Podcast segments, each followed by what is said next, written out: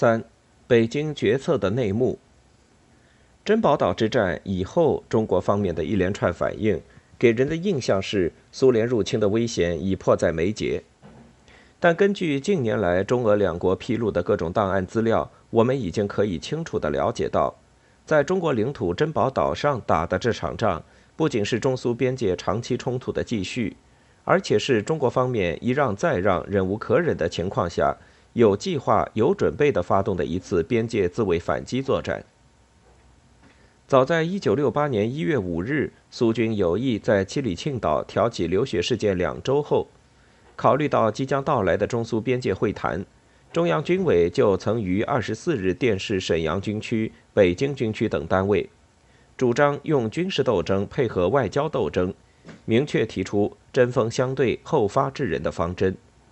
要求边防部队注意选择有利时间、地点和情况，事先做好准备，多设想几种可能，拟定行动方案。一旦受到苏军攻击，退让无效，即可采取相应自卫措施，争取不斗则已，斗则必胜。根据中央军委的建议，沈阳军区曾专门从值班部队中抽调了部分精干人员进入七里沁岛附近，秘密做好了反击的准备。可是，恰值东欧国家形势不稳，苏军一时收敛了在东部边界的越界问题，结果中方准备好的这次反击行动未能实施。珍宝岛1969年的反击准备，其实仍是一九六八年七里沁岛反击准备的继续。由于1968年12月28日，特别是一969年1月23日，珍宝岛再度发生严重事件。根据中央军委一年前指示的精神，黑龙江省军区首先提出了反干涉斗争的自卫还击斗争方案，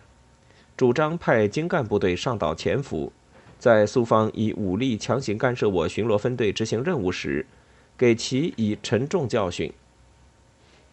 正值九大召开前夕，黑龙江省军区的报告虽经沈阳军区同意上报中央后，仍经过了慎重考虑。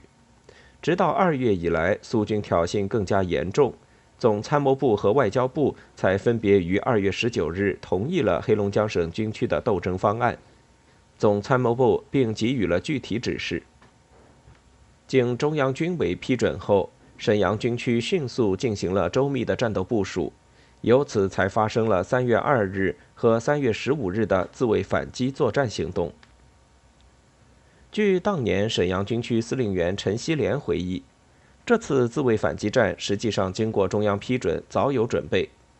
十五日的战斗，并且是北京直接指挥的。当时正准备开九大，大军区首长均已来到北京，因此中央军委专门在京西宾馆开了一个房间，架设专线，由陈锡联负责直接与前线联系。外交部副部长乔冠华负责掌握国际方面情报，随时向周恩来汇报，并由周恩来下最后决心。陈锡联说：“为了最初的战斗，我们准备了两三个月的时间，从三个军抽调了三个侦察连，一个连二三百人，由有作战经验的参谋人员带队，进行了专门的训练和配备，打得干脆利落。”三月二日战斗结束后，我们知道他们要来，就在江岔口大量埋了地雷。他们首先从西边来了辆坦克，我们给炸了，他们不敢走。从正面来了三十多人，炮火掩护。我们当时在岛上也没什么人，但炮火都准备好了。在一个不到一平方公里的岛上，几十辆车、十几辆坦克、装甲车。我请示总理，现在是开炮的时候了。得到总理的同意，我就让开炮。打了半个小时，珍宝岛变成一片火海，把他们的车辆都打了。他们没有再增援部队，也用炮向我们射击，我们也用炮回敬他们。打了一会儿，那天的战斗就结束了。三月十五日战斗结束，毛泽东听取汇报时很高兴，一再讲。让他打进来，就使我们动员起来了。大敌当前，动员准备一下有利，但同时也明确提出到此为止，不要打了。根据毛泽东的指示，此后，珍宝岛的边防部队除了用炮火封锁，不让苏军拖走那辆被反坦克地雷炸毁的 T 六二坦克以外，在岛上只留了少量部队，让苏军前来收拾战场，没有再和苏军发生直接的武装冲突。即使苏军随后一度出于报复目的对珍宝岛进行了狂轰滥炸，中方也没有进一步采取使对抗升级的步骤。在毛泽东看来，整个事情到此就结束了。三月二十二日，毛泽东当时在中央文化大革命碰头会上讲：“对这次边界事件，我是比较乐观的。二月的冲突，他们上边的人也不知道，政治局也没有讨论，同我们一样。就连珍宝岛在什么地方，许多人也不知道。因此，他明确主张，九大政治报告对这次边界冲突不要讲得那么严重。”可以看出，珍宝岛之战从中国方面来说，直接目的不过是想给苏方以教训，使其收敛在边境上的各种挑衅行动，其中既不包含任何准备与苏联开战的意图，也未必有诱敌深入的意思。